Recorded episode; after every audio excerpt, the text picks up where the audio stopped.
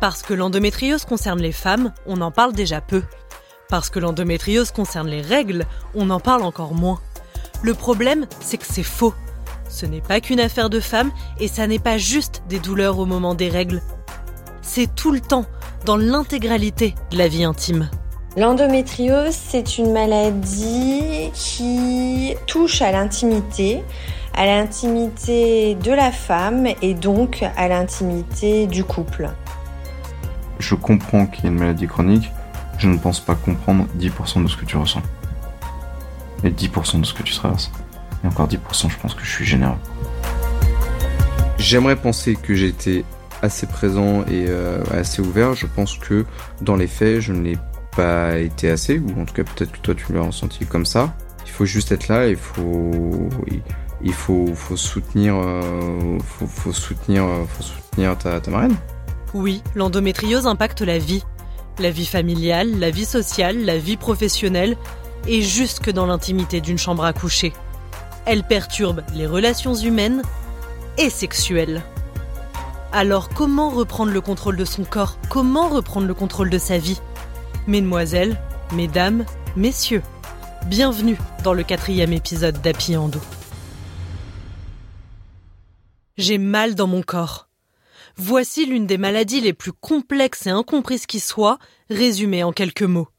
Quand on a mal au ventre, dans le vagin, au lombaire, mal aux jambes parfois, vous vous doutez bien qu'on n'a pas envie de sortir ni de travailler.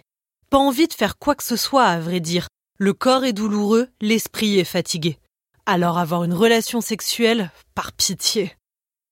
J'aimerais diviser cet épisode consacré à l'intimité en deux parties. L'intimité sexuelle, bien sûr, victime collatérale de la maladie, mais aussi l'intimité avec les proches, l'isolement que l'endométriose impose naturellement sans même qu'on s'en rende compte. Les amis qui ne comprennent pas pourquoi on ne sort pas, pourquoi on ne fait pas d'efforts, ça va, t'as juste tes règles. Les collègues qui ne comprennent pas pourquoi on est souvent absente. Elle est encore en arrêt, elle est vraiment fragile. Et les parents. C'est normal d'avoir mal pendant ses règles, ma fille. C'est le lot de toutes les femmes. Tu entendais ta grand-mère se plaindre, peut-être? L'endométriose peut donc isoler de la société. Elle peut fragiliser les relations, rendre les malades malheureuses et désarmer leurs proches. Comme ici, mes parents. On est hélas impuissant. Si on pouvait euh, d'une manière ou d'une autre euh, interagir euh, pour que tu souffres pas et que on découvre tout d'un coup des solutions à, pour dépister, localiser et mieux soigner cette maladie, on serait content pour toi. Mais malheureusement, on, on subit en silence. Tu ressens de la colère? Un peu. La souffrance, elle est aussi psychique. Ne pas être comprise quand on a mal, c'est terrible. On se sent encore plus seul. Et quand la famille ne, le comprend pas non plus, ça doit être terrible. C'est dur pour ma maman, je sais qu'elle s'en veut. Elle s'en veut parce qu'elle m'a vu dépérir dès l'adolescence. Elle a entendu mes appels à l'aide, mais elle n'a pas réalisé. Ce n'est pas la seule d'ailleurs. Ma propre meilleure amie non plus ne me croyait pas. Mais quand je pose la question autour de moi, je vois bien que c'est le lot de toutes les femmes souffrant d'endométriose de ne pas être crues, de ne pas être comprises, ni par les médecins, ni par leurs proches. L'endométriose est une maladie qui fait beaucoup de mal, intérieurement et extérieurement, à la personne malade et à son entourage. Évalue-t-on seulement les dommages psychologiques que cette situation peut provoquer? Je voudrais donc profiter de ce podcast pour lui dire à ma maman, lui dire que c'est normal de ne pas m'avoir cru. Maman, je veux que tu saches que je t'en veux pas. Et surtout, je voudrais que tu saches que je t'aime très fort. L'endométriose force aussi les femmes à s'adapter au quotidien, souvent en cachant leur souffrance intérieure, parfois en cachant leur souffrance physique. Le docteur Petit en parlait dans l'épisode consacré aux symptômes, ce ventre qui gonfle tel celui d'une femme enceinte, ce ventre qui fait mal. Alors forcément, il y a des jours où on ne peut pas s'habiller normalement. J'ai mes règles, j'ai tellement mal au ventre que aller au travail, faut y arriver quoi. Et ça change forcément la manière dont on s'habille parce qu'on a envie de pas être serré euh, dans son pantalon, dans son jean. Alors j'imagine que c'est peut-être le cas pour toutes les filles qui ont leurs règles, mais bon, autour de moi, je connais plusieurs personnes qui ont de l'endométriose et en fait, on fait tous le le même constat, c'est qu'on a besoin d'être confort dans nos vêtements parce que déjà qu'on souffre le martyr, euh, il faut, euh, il faut en plus euh, pouvoir s'alléger du mieux qu'on peut de cette douleur.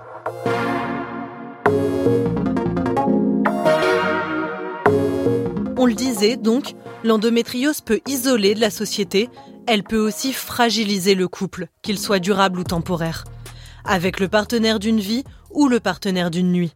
L'impact sur l'intimité sexuelle est l'un des plus grands fléaux de l'endométriose, parce qu'il faut s'expliquer, se justifier auprès de celui ou celle avec qui on partage ses draps.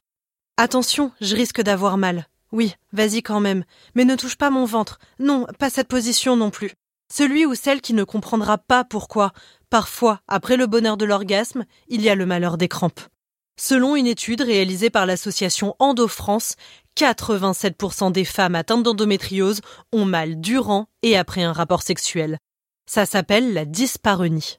Et les autres types de symptômes, car c'est un puzzle, hein, ce sont d'abord les rapports sexuels douloureux en profondeur, par irritation de ces fameux ligaments hétérosacrés, donc dans certains angles d'incidence de la pénétration entre le pénis en érection et les ligaments hétérosacrés inflammatoires, eh bien ça peut faire mal, et en particulier on peut rentrer dans les détails, c'est important.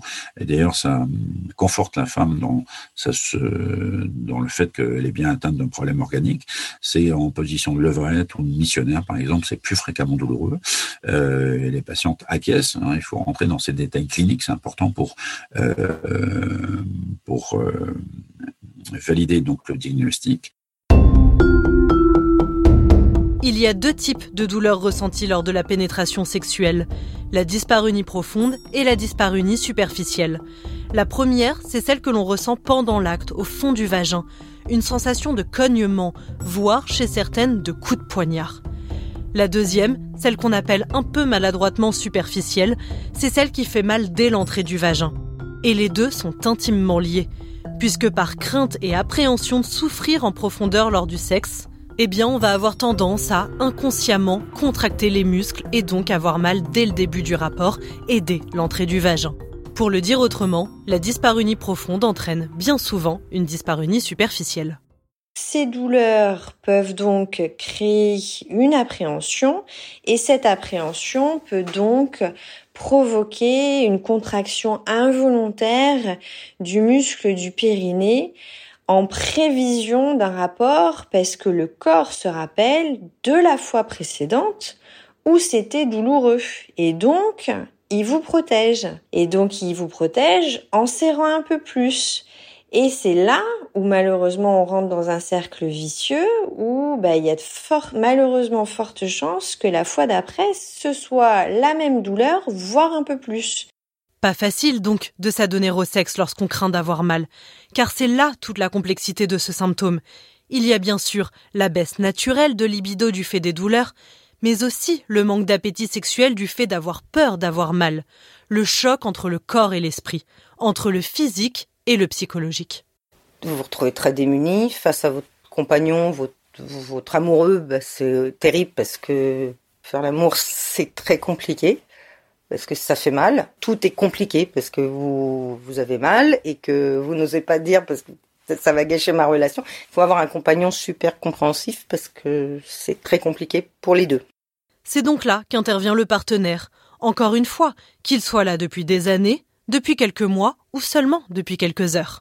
L'endométriose euh, va confronter le couple au rapport douloureux et donc le conjoint aura son rôle à jouer de soutien et de compréhension face à ces douleurs très particulières. Hugo, lui, joue son rôle de soutien depuis 2011. Mon rôle euh, dans ces cas-là, c'est toujours un rôle de un rôle de support. Hein. Je pourrais jamais me mettre euh, me mettre à ta place. Faut juste savoir être là, savoir être présent. Euh, c'est extrêmement frustrant de nouveau parce que les douleurs extrêmement fortes que tu vivais, à te tendre de douleur, à pas réussir à tenir debout quand on te connaît personnellement, on sait que c'est pas quelque chose qui est inventé. Pour préparer cet épisode, je lui ai demandé à Hugo s'il se sentait impacté par mon endométriose.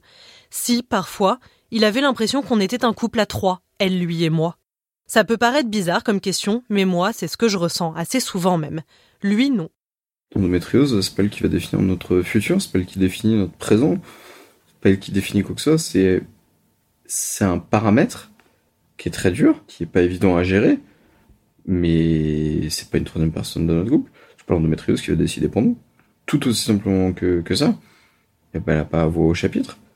On essayer de, de, parler, elle va dire des choses, bon, on s'adaptera, mais euh, c'est pas, une, pas une troisième personne. Parfois, elle décide un peu pour moi quand même.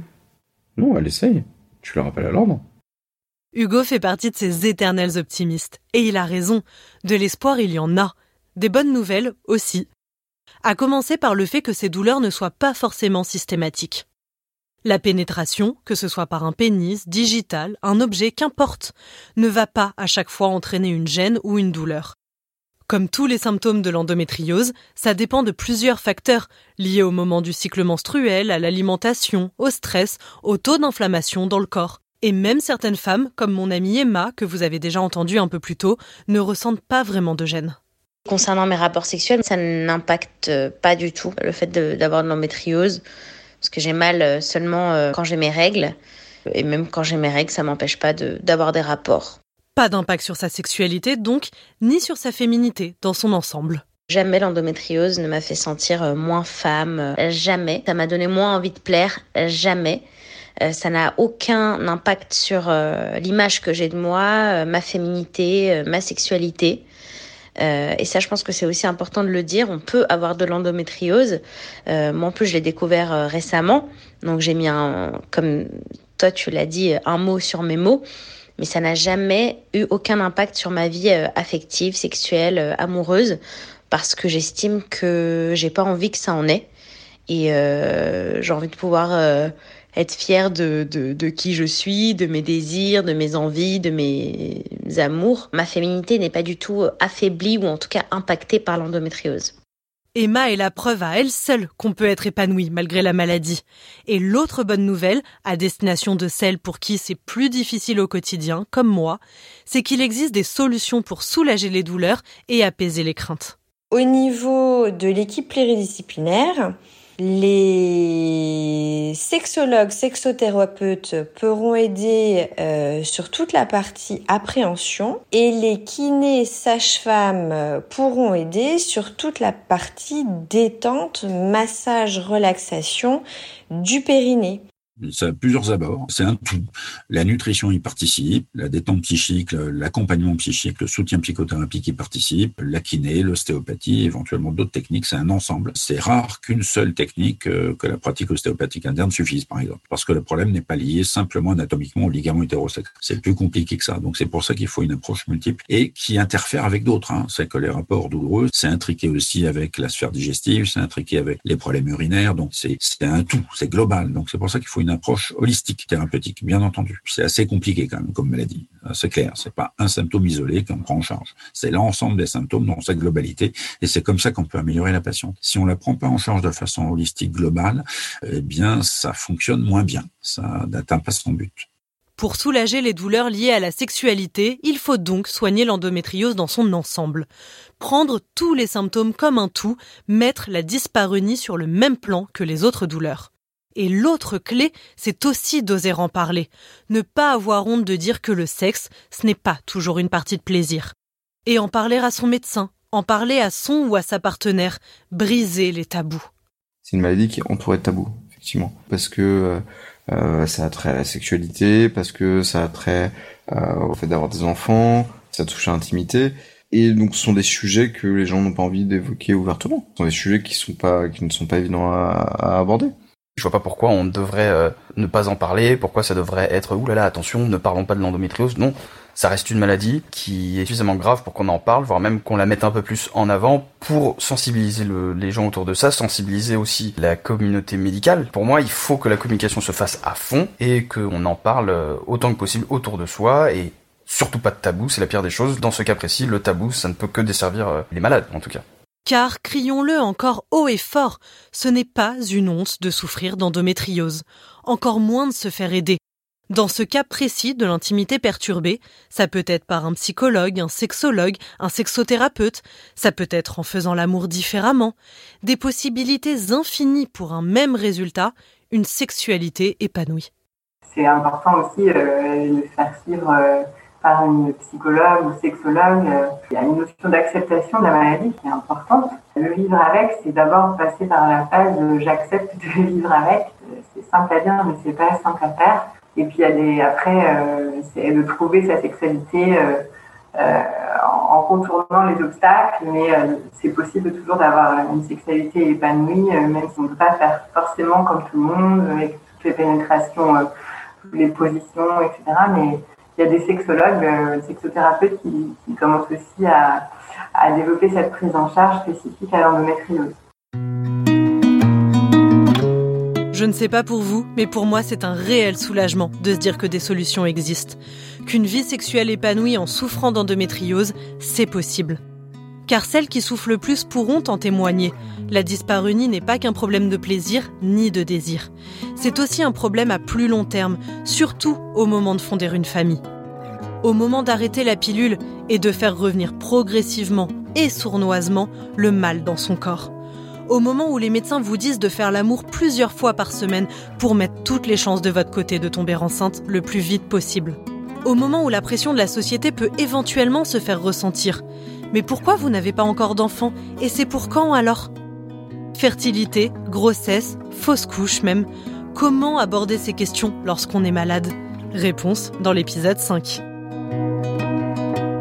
Je m'appelle Marianne Murat et ce podcast c'est mon histoire, mais aussi peut-être la vôtre et sûrement celle de quelqu'un autour de vous. Si ce quatrième volet d'Apiando vous a plu, s'il vous a touché, n'hésitez pas à le partager. C'est important de s'exprimer, c'est important de briser les tabous autour de cette maladie et surtout d'essayer jour après jour de mieux la comprendre. Pour ma part, je vous donne rendez-vous au prochain épisode. À bientôt.